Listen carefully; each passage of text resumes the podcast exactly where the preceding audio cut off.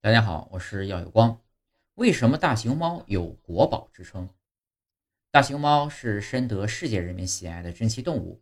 我国曾将大熊猫作为国礼送给许多国家。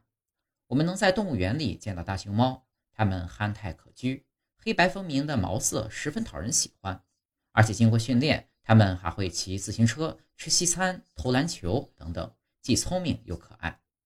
在动物学上，大熊猫属哺乳动物中的食肉目，它体型似熊，但头部宽而短，足底生毛，毛一般为白色，只是两个耳壳、眼圈、肩部、四肢为黑色。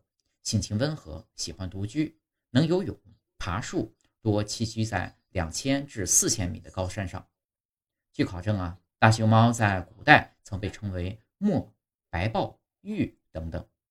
距今两百多万年的更新世早期到一百万年的更新世中晚期，大熊猫啊已经广泛的分布于我国的南方，组成了大熊猫剑齿象动物群。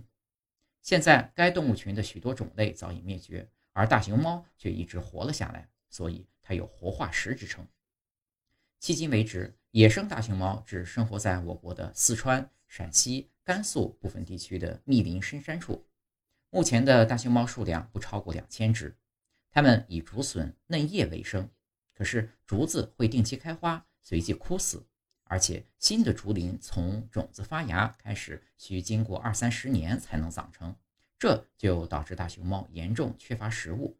加上大熊猫繁殖困难，根据科学统计，有百分之七十八的雌性大熊猫不孕，有百分之九十的雄性大熊猫不育。这更给大熊猫的种群发展壮大带来了许多困难，长此以往，大熊猫将面临绝种的危险。